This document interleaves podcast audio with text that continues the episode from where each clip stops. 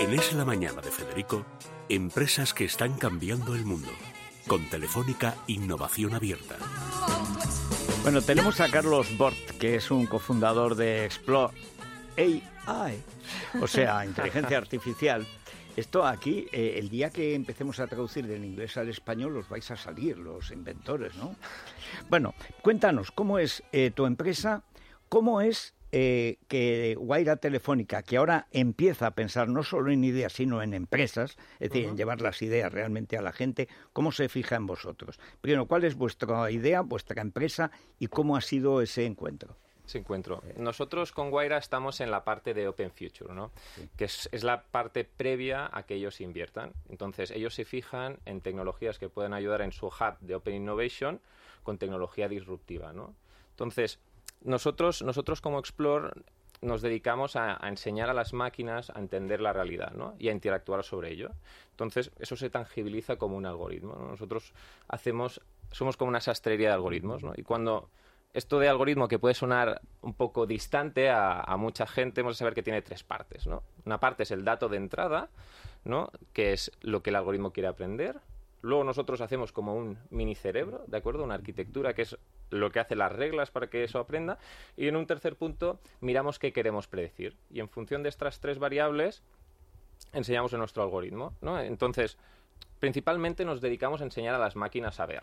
¿no? A que una máquina pueda entender, por ejemplo, aquí que esto es un, esto es un micrófono, o que las máquinas aprendan a ver reacciones humanas, o que puedan ver detectar diferentes marcas, ¿no? En, en, consecuencia, cuando tú puedes enseñar a una máquina a ver, puedes enseñar a una máquina a crear contenido visual, ¿no? No sé si habéis visto últimamente eh, las máquinas que han, que han, aprendido a hacer caras de gente que no existe. Es una noticia que se hizo muy famosa. Anda. O las la primera máquina que vendió un cuadro, ¿no? Y nosotros en ese punto, ¿no? que se vamos a enseñar a, a, las máquinas a ver, estamos, estamos empezando a hacer que las máquinas diseñen joyas o diseñen prendas de ropa. Tenemos un caso bastante gracioso, ¿no? Hicimos un algoritmo que generaba platos de lentejas, ¿no? O sea, con lentejas, con su, con su receta imagen. y todo. Exacto, la imagen. La, ¿eh? la imagen. imagen. sí, pero la imagen y eso, con sí. esa imagen ya haces el plato. Claro. Sí, simulaba choricillos, podríamos sí. decir también, sí, ponía alguno por ahí. ¿Y ¿no? con qué finalidad? Ese era, eso era en un think tank con la idea de descubrir cómo las máquinas podrían empezar a cocinar, ¿no? Y luego que tú pongas unas recetas y que comparar cómo funciona un chef y cómo funciona un algoritmo cocinando. La finalidad de joyas y vestidos es, queda, queda implícita, ¿no? Porque puede ayudar a los diseñadores a ser más creativos. Y bueno, y después de esta parrafada, ¿no? no, no. Esto es un poco por, por, lo que estamos en la parte de, de Open Future, ¿no? Nosotros somos, todo lo desarrollamos in-house, es, todo es código abierto. Lo que has comentado antes del inglés, estamos constantemente aprendiendo y se aprende de las universidades de Estados Unidos y bueno, los papers donde en se inglés. inventa, eso es evidente. Entonces tenemos este, este lastre heredado ¿no? del inglés. Sí. Bueno, iréis traduciendo.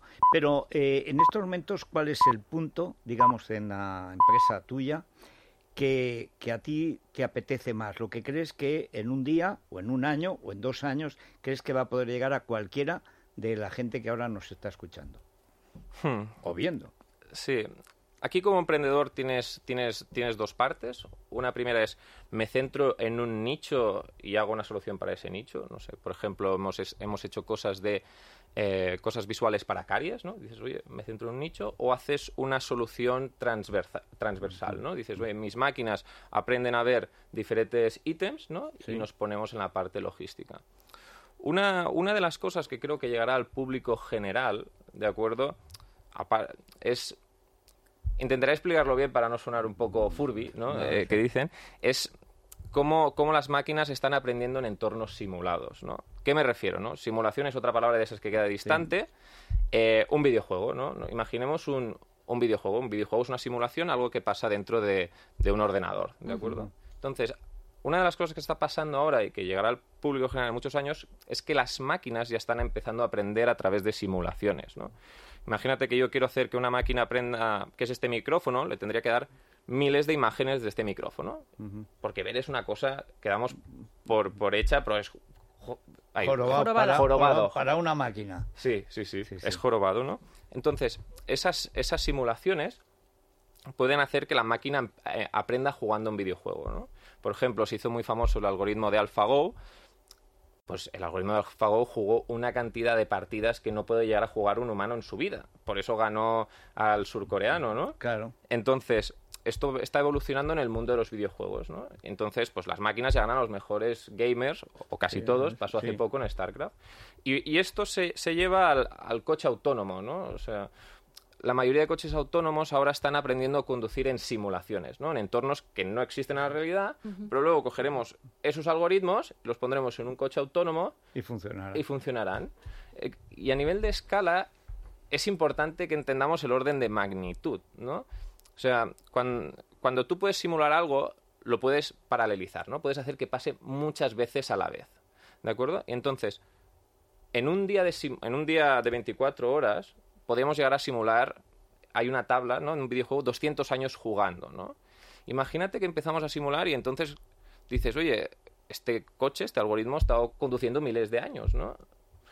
Pues lo hará bastante bien. Y esto ya está empezando a entrar en los videojuegos, ¿no? Esto yo además creo que es, el, el, futuro, ¿no? El tema de los videojuegos, claro. Carlos, muchísimas gracias por haber estado aquí con es nosotros. Que es un chaval, o sea, es que... Volverán porque acabáis de iniciar vuestra andadura en Guaira Open Future, me imagino que lleváis poco tiempo, así que me imagino que tendremos la oportunidad de, de volver a hablar con Carlos. Muchas gracias. Gracias. Y nos despedimos, pero solo hasta mañana. Hasta mañana, pásenlo bien.